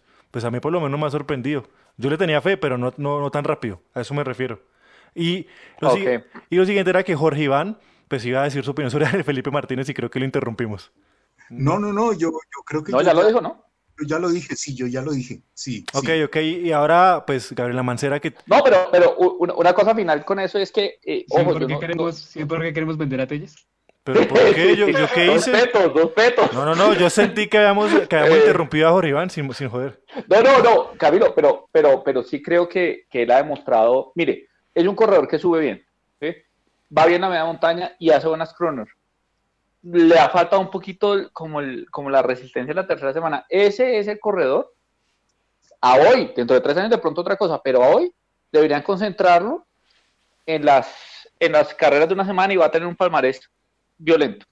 Sí, de acuerdo, de acuerdo. Incluso eso que usted dice que le falta fondo, pues de pronto lo puede conseguir con los años, ¿no? De, re- de pronto, quizás no, quizás Pero- sí, sí, pero, bueno, pero por lo pero pronto lo que usted saber- dice. Yo quiero saber por qué para Ernesto es más fácil que Wood Van Aert pueda apostar al futuro una de tres semanas y que Daniel Martínez no lo pueda hacer. Tienen la misma edad, hacen casi lo. Pues casi. Bueno, no, tampoco, ojo con eso, Sí. tampoco, pues. Pues en el Felipe Martínez No, yo creo porque que es muy Wood bueno. Van Aert en la tercera semana me impresionó que estuviera subiendo como estaba subiendo. En cambio, Daniel Felipe no. Gabriela- Nunca le he visto tres semanas seguidas. Gabriela Mancera, ¿dónde ubica en el Felipe Martínez? No, no sé, Camilo, yo de pronto sí estoy un poco más de acuerdo con, con Ernesto y también porque, pues lo que dice Pedro, o sea, Wood Van Aert también sprinta súper bien, hace la montaña súper bien.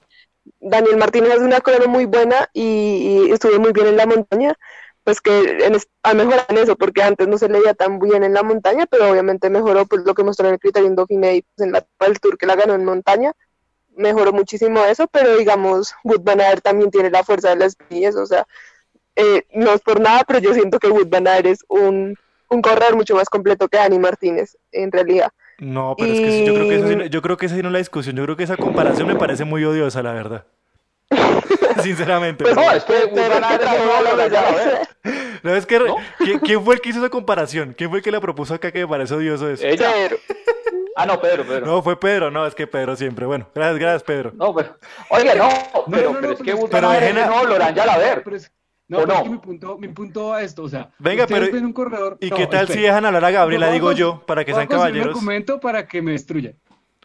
Pero ¿por qué no dejamos hablar a Gabriela, Pedro? Digo yo. O sea, Bueno, No, no, pero que Pedro diga su argumento. A ver, Porque es que Ernesto lleva toda la semana desde que vio a Wood Van Aert descolgarse a 3, 4 kilómetros. No, ese man escala re bien ese severa crono. E- Ese man al futuro a- a- la- le va a apostar a una, a una de tres semanas. Y los mismos medios lo presionaron y Van Aert dijo, no, pues yo lo estoy haciendo bien por el equipo, pero mi, mi apuesta son las clásicas y yo me quiero ganar los monumentos y ya. Dani Martínez... Sí, hecho- o eh, que es el mismo señor que el año pasado decía que, que, que no iba a dedicarse nunca a la ruta y que se iba a quedar ese- el mismo, el mismo que dijo No, que no se dedicara a la ruta. el- año, pasado, Wood Van Aert, dio- Wood hace tres años dijo que él tenía que decidir el salto entre el ciclocross y la ruta, y el año pasado fue cuando lo decidió y fue parte de la caída en, en la crono del Tour que le dejó como esa espina. Y me parece que yo creo que haber perdido esa crono del, de- del sábado también lo, lo tiene sentido. Pero es decir, son, yo no, no, no sé cuál es la obsesión, pues sí, yo entiendo cuál es la obsesión colombiana con las tres semanas, pero Dani Martínez podría apostarle, Wood Van Aert no, porque su interés es ganarse todas las clásicas. bueno. Camilo, pero, Pero pero en ese yo, argumento yo- de yo la- conocí un ciclista que se llamaba Laurent Jalabert. Laurent Jalabert se ganaba todas las clásicas, las carreras de una semana y se ganó una vuelta a España. Y era un clasicubano violento. Y yo creo que desde yo Laurent Jalabert no veíamos un Wood Van Aert. Me parece que esa sí que es la comparación. Ahora, no le daba para un tour, porque obviamente no era un hombre de altísima montaña, pero es que la Vuelta a España es una carrera, de, es una etapa de, es una carrera de etapas con cuestas cortas y explosivas. No le digo mañana, pero de pronto un día la apuesta, Gabriela, un día la apuesta. No, no, que con el último argumento con el que cerré Pedro de que hay una obsesión colombiana por vuelta de tres semanas, no, yo creo que, o sea, digamos, digamos, un corredor como Sergio Higuita, todos sabemos y, y todos tenemos pues, el mismo acuerdo, yo creo de que no es un corredor para tres semanas y que no le deberían haber puesto a correr el Tour, por ejemplo. O sea, todos tenemos el acuerdo de que Higuita es más un clasicómano de, pues, vueltas Sí, máximo de una semana o clásicas que en realidad no se las puede ganar. Y lo de Dani Martínez por lo mismo, no es una obsesión de tres semanas. Si Dani Martínez puede sacar mejor en, en vueltas de pequeñas, pues pequeñas de una semana o en clásicas o algo así, pues porque no lo hace mejor en vez de desgastarse y tratar de estar al nivel de un corredor de tres semanas cuando puede mejorar en otras cosas que de pronto son, pues le dan mejor a él. Bueno, pero yo creo que hay una cosa ahí que, que no estoy de acuerdo con, con Gabriela. El, el hecho de llevar a Guita a una, a una gran vuelta no significa que eso lo convierta o que estén buscando que sea un vueltómano. Pues ahí está el hecho de que el Loto lleva a Philip Gilbert. Y pues Philip Gilbert no es un corredor de tres semanas, pero es un gran clasicómano. Un, a uno, No, los uno- clasicómanos lo llevan a una grande para que ganen para que etapa, ayude, y para que ayude también, etapas. y para que jale, y para que gane ayuda. Que eso, que eso no está mal, pero, pero bueno, Guita, yo espero que, por- que- que- que ya que lo nombra Gabriela, yo espero que a Guita no le meta en la cabeza que tiene que convertirse en vueltómano, porque de verdad eso puede acabar con su, con su palm- con el posible palmarés que pueda llegar a tener. ¿Sabe dónde Pero- sabemos pero- eso? pero- El otro año. Sí. Porque es que Sí. si Guita lo van a pensar para clásicas, los clasicómanos no corren el giro. Porque, porque corren las clásicas, ¿cierto? Sí. El clasicómano normalmente va al Tour o a la Vuelta a España, casi siempre al Tour. Eh, entonces, ahí es donde, donde sabemos si, si él lo están pensando, está full en marzo y en abril y va al Tour, eh, yo creo que lo están desarrollando así. Jorge, Pero, pero ojo, Pedro. ojo, hay que sumar una cosa y es que la primera semana del tour, eh, Saldarriaga, el profe Saldarriaga, que fue el que formó Higuita, le decía pues que él recomendaba que de pronto si pensara uno o dos años apostarle a, a las Ardenas, a clásicas que le vinieran en, bien, que esperara como un desarrollo del cuerpo y que ahí sí tomara la decisión de volverse vuelto mano, pero que no intentara acelerar esa decisión porque eso sí podía frenar mucho el proceso que estaba haciendo. Jorge Iván, su opinión sobre, lo que este, sobre este debate de Ángel Felipe, de Higuita, de Good Van de Yalaber, todo, todo lo que acaba de ocurrir. No sé, Impresionante, ¿no? que- Impresionante. sí, yo creo que eh, sensatamente, eh, dado los jóvenes que son los dos corredores, Sergio Higuita y Daniel Felipe, eh, y que estamos pensando en corredores que van a tener un proceso un poco más lento, eh, pues yo creo que lo más sensato es eh, debatir el problema en un par de años cuando ya se perfile mejor lo que, lo que ellos quieran, lo que los equipos quieran, lo que ellos puedan también. Creo que en este momento todavía nos faltan, eh, digamos, como casi que nos falta información para, para resolver. Entonces, eh, pues tendríamos aquí un debate como de varios años eh, hasta, que, hasta que podamos tener esa información. Entonces, eh, yo creo que hay que tener paciencia. Oiga, Jorge, pero usted sí se acuerda de Laurent Jalabert que ese era un todoterreno, era sprinter, subía lo que le tocara. Yo me acuerdo del buenazo del, del Yalaber claramente. Y me acuerdo de la Se vuelta. parecía a Sin Kelly también, lo que pasa es que yo de Sin Kelly sí no me alcanzo a acordar, pero era de ese estilo. Sí, pero eh, Kelly, Kelly tenía una ventaja y es que Kelly sí podía tener unas escaladas bárbaras, unas escaladas muy fuertes. Yalaber era, no era tan. Yalaber era un- ese, ese tipo de corredor que va bien en la montaña cuando lo necesita, pero no. Kelly, Kelly para mí era claramente mucho mejor.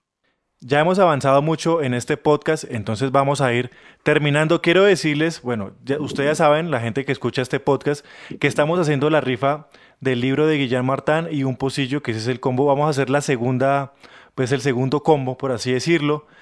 Y voy a poner la, frase, la frase tropicana, Ernesto. ¿Pongo la frase tropicana o usted tiene una frase tropicana?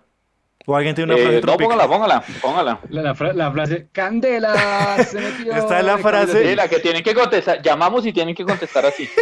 Es el santo y seña que tiene que estar pendiente de la Esa sí frase. es ella, sí. Ca- Camilo Telles quieren que nos llamen muchachitas de barrio bogotano a contarnos sus problemas de amor. Y a que, y a que no, y que me, pide- y que me pidan la, la canción, que me pidan la canción. Caballito me alegra la Navidad.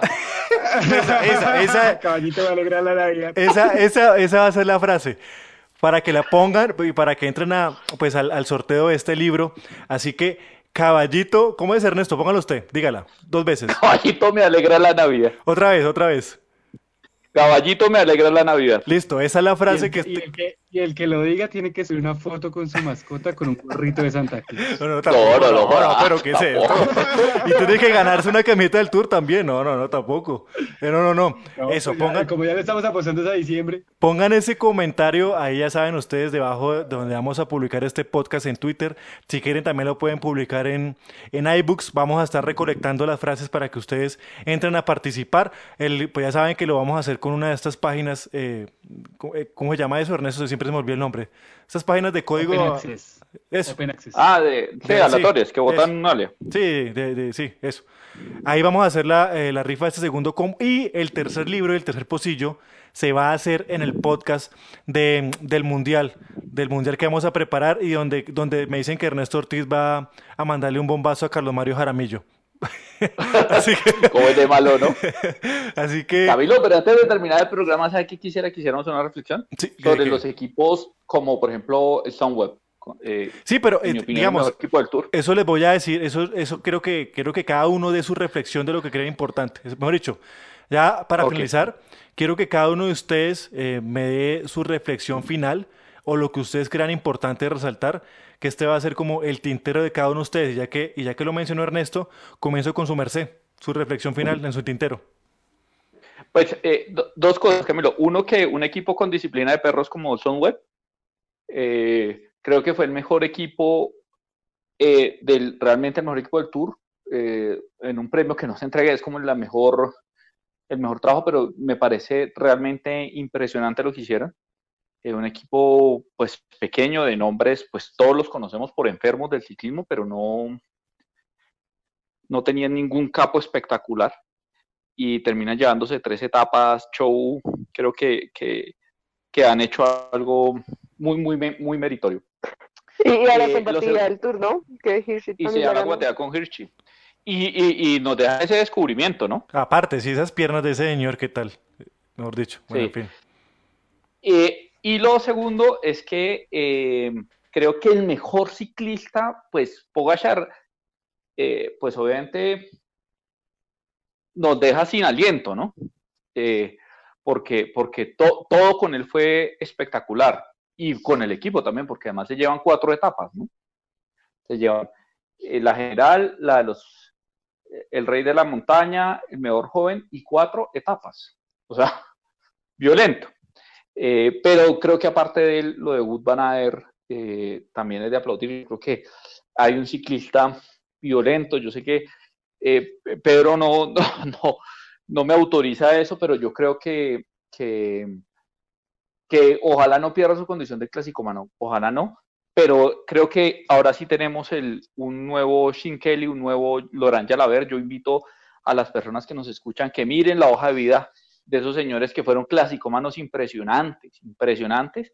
Y fuera de eso, Laurent Jalabert fue campeón mundial de, de contrarreloj y fuera de eso, y, y, y Sin Kelly se ganó todas las clásicas importantes, inclusive París-Roubaix tal, y ganó la Vuelta a España. Eh, entonces, digamos, me parece que eh, ha nacido un corredor polivalente eh, de, de, ese nivel y de esa proporción de Sin Kelly y Laurent Jalabert. Eso es lo que mi sensación que me queda ese tour. Gabriela Mancera, en su tintero, ¿qué tiene para resaltar de lo que fue este Tour de Francia? Eh, sí, Camilo, no, no sé si mm, vamos a hablar después de las otras cosas o también de una vez, porque en mi tintero también está que hoy terminó el Giro Rosa y que también es importante porque tuvimos una destacada actuación colombiana.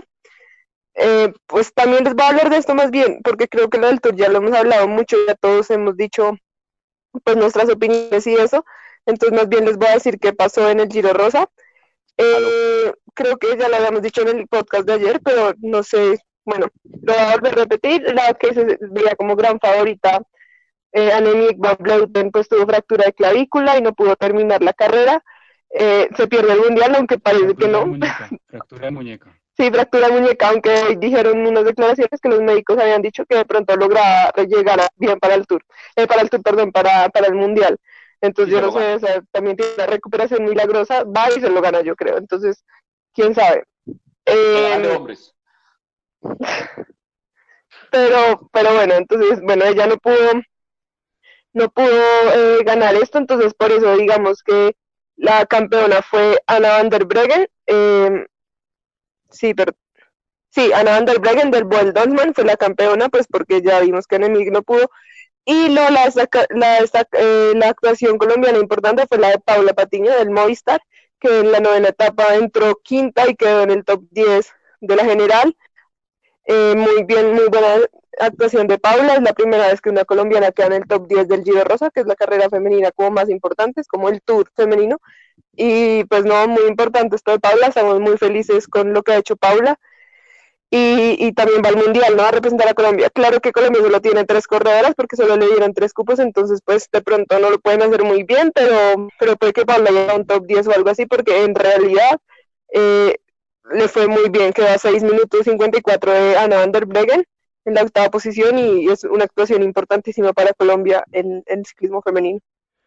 Gracias, Gabriela. Pues, eh, es decir, antes de que sigamos acá, quiero dejar claro que nos importa mucho el tema de las mujeres y lo que estamos en este momento haciendo, Gabriela y yo, es gestionando una entrevista con Paula Patiño. Ojalá que salga, espero que no sea una chapuza, pero se está presionando bastante para que nos den una, una, una entrevista. Eh, Jorge Iván Salazar, ¿cuáles sus sensaciones en su tintero de lo que fue ese Tour de Francia 2020 y qué cree que es rescatable de todo lo que se ha dicho y de lo que no se ha dicho? Bueno, yo, yo quedé un poco sorprendido. Yo pensé que el tour iba a ser más abierto en, eh, en cada etapa, em, justamente por la situación de la pandemia, por la urgencia de los corredores y los equipos por mostrarse. Em, eh, en realidad hubo, etapas extremadamente aburridas con un control del, del jumbo terrible, pero em, pero sí, eh, creo que lo que más me, lo que me queda, lo que me sorprende, lo que, lo que me impresiona es ver que a pesar de ese control y a pesar de, ese, de esa asfixia a la que el Jumbo sometió a prácticamente todo el mundo, eh, al final este chico, bueno, es casi que un niñito, eh, les estropeó todo el trabajo. Em, eh, David contra Goliat, eh, para hacerlo en temas bíblicos. Y creo que cuando uno ve ese tipo de, de, cosas, yo, recuerdo que Chesterton decía que en determinado momento eh, a uno lo emocionaba una pelea desigual cuando la parte más débil lograba vencer y que eso era casi que una, un aspecto casi que de la, de la estética humana. Eh, y creo que al final, aunque yo no apostaba por Pogachar realmente cuando, cuando Gaby lo dijo, eh, tal vez eh, a finales de la semana pasada, yo pensé, no, Gaby, pues que no sé qué, qué altos vuelos de imaginación, pero ayer estaba pedaleando con él, haciendo fuerzas con él casi como si fuera colombiano. creo que vuelve, digamos que eso, eso, eso le da al ciclismo otra vez esa ese toque de, sorpresa que, eh, que es tan eh, importante y eh, bueno, también creo el, sería lindo ver qué hace la organización el próximo año para diseñar un tour que resulte todavía más abierto. Muchísimas gracias, Jorge Iván Salazar. y ahora voy con Pedro J. Pedro J, sus impresiones en su tintero, reflexión final, cosas importantes, cosas bonitas para hacer y para hablar. Eh, Camilo, yo, yo estoy esperando que mm, la organización internacional, el Tour de Francia, ASO, eh, Reuters, nos entreguen el premio al supercombativo de los medios de comunicación independiente, que nos hemos ganado con mucho trabajo, quiero amén, en serio. Amén y amén. Eh, no, la camiseta blanca de los medios de comunicación, la de jóvenes. jóvenes promesas. Equipo revelación. No, somos el Web. Con poco hacemos mucho y se nota la coordinación, ataca uno, coge el otro, tran, tran. El, problema es que somos, podemos ser tan jóvenes promesa que quedamos como el bananito de tanco, nos quedamos con una blanca en el giro y no hacemos nada más. Ah, no, pero si usted... Hoy casi hacemos un jumbo, hoy casi hacemos un jumbo y no, y no, terminamos. No, eh, más allá del chiste, eh, yo creo, yo me quedo con imágenes, eh, mucho con imágenes. A mí me impresionó mucho de la primera etapa cuando Christoph gana, que, eh, que Pogachar le entrega un tapabocas amarillo y, y, y, siento que, o sea, Pogachar es como muy inexpresivo, pero es como una cuestión de tranquilidad, como de que no le gusta tener tanto la cámara encima de los medios, no, no, no sé, pues digamos, difícil saber cómo sea eh, a, término, a, a tono personal, pero yo me quedé muy impresionado con esa imagen y hoy cuando lo vi que casi que él celebraba y todo el tiempo iba a, a entregarle cosas a la mamá o volteaba a mirar a, a los amigos del equipo. Entonces, eh, yo siento que, que, esa imagen es, es, muy importante para el tour eh, porque nos acostumbramos a un tour como súper cerrado, súper bloqueado Eh, y este man que llega casi que sin ninguna presión termina rompiendo el ciclismo en un día. Eh, y yo creo que es eso, creo, que es importante que, encontrar esos, esas fisuras para quebrar el ciclismo tan controlado, pero también saberse quitar la presión. Yo lo he dicho mucho, yo siento que el año pasado parte del, éxito de Egan fue no tener la presión y siento que parte del éxito de Pogacar este año es haberse quitado la presión la mayor parte del tiempo. Eh, porque eso hace desgaste y porque eso genera, genera yo siento que cuestiones a, a nivel psicológico que terminan dañando la apuesta de las tres semanas. Eh, yo no me imagino cómo fue decirle a Roglic desde el carro que estaba perdiendo un Tour de Francia en una crono que es su especialidad, o sea, yo no sabría cómo manejarlo y es muy difícil. Entonces, por ese lado me quedo con eso. Por el otro lado me quedo con la rivalidad deportiva que tienen Sam Bennett y Caleb Ivan. Yo creo que fue muy emocionante ver todos esos sprinters de estos dos, cómo se tiran la bicicleta 80 kilómetros por hora, pero después de que pasan la meta se saludan y se alegran por la victoria del otro, porque en últimas es eso, es, compañerismo y es, lo que nos tiene que enseñar el ciclismo. Eh, y de cierre me quedo con Harold Tejada, yo creo que promete, promete mucho eh, Tejada y, y, vale la pena tener, pues obviamente ya está en, la mira de todos, pero tenerlo mucho más en la mira en cada una de sus presentaciones. Eh, muchísimas gracias, Camilo y Gabriela. No, yo y en datos que solo me importan a mí y solo lo sé yo, yo creo, eh, no, que la novia de Pogachar también es ciclista profesional y es del equipo Ale, Ale Cipollini, sí, el que corría antes de Ana Peñuela. Okay. Eh, también es ciclista profesional y es mayor que él, también es lovena. Pero, ¿qué tan mayor? No sabemos el chisme, si el chisme, no, eh, el chisme tiene 24 años. Okay. Sí, 24 años. Ok, Gabriela, muchísimas gracias. Y ya, y Camilo, una, una nación de dos millones y medio puso el 1 del 12 Tour. No les dije que... y la chica, la, novia de, de Pogachar ya sí nació, le tiene un Instagram que se llama, bueno, el nombre de ella cocina y es como que muestra lo que le hace a Pogachar para que mantenga el peso ideal. Oiga, bueno, toca, toca, seguir esa, toca seguir esa cuenta. Yo solamente tengo como dos cosas para decir. Para seguir con este tema, eh, que tenemos que presionar para que en el próximo tour eh, Pogachar y la novia se peleen antes y de pronto ahí Egan pueda tener otra opción.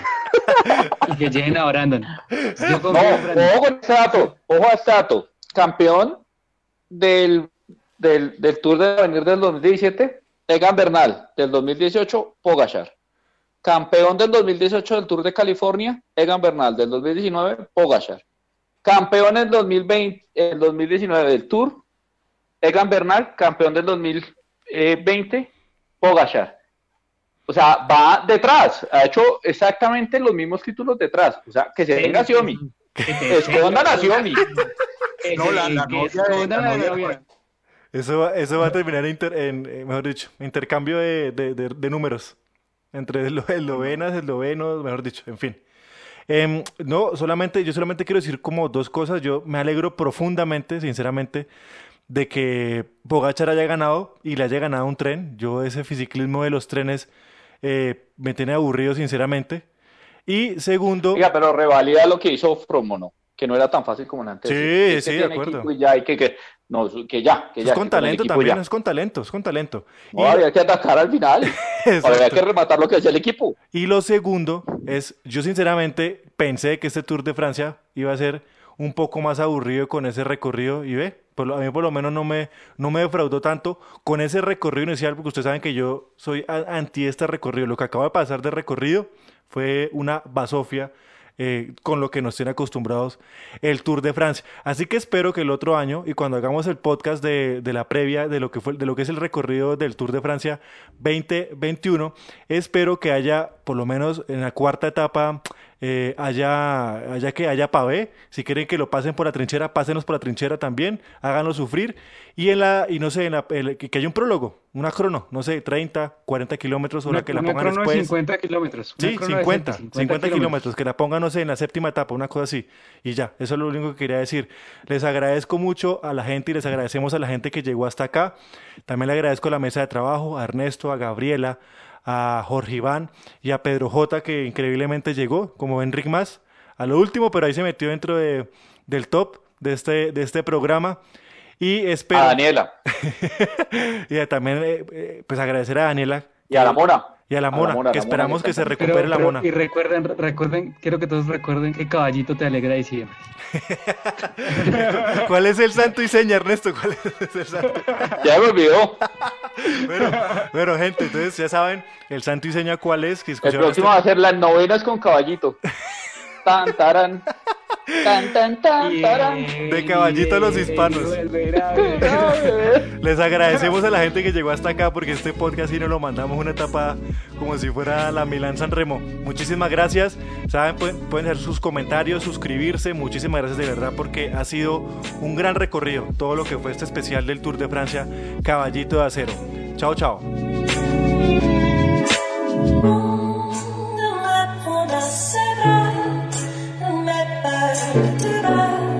Je vois l'avion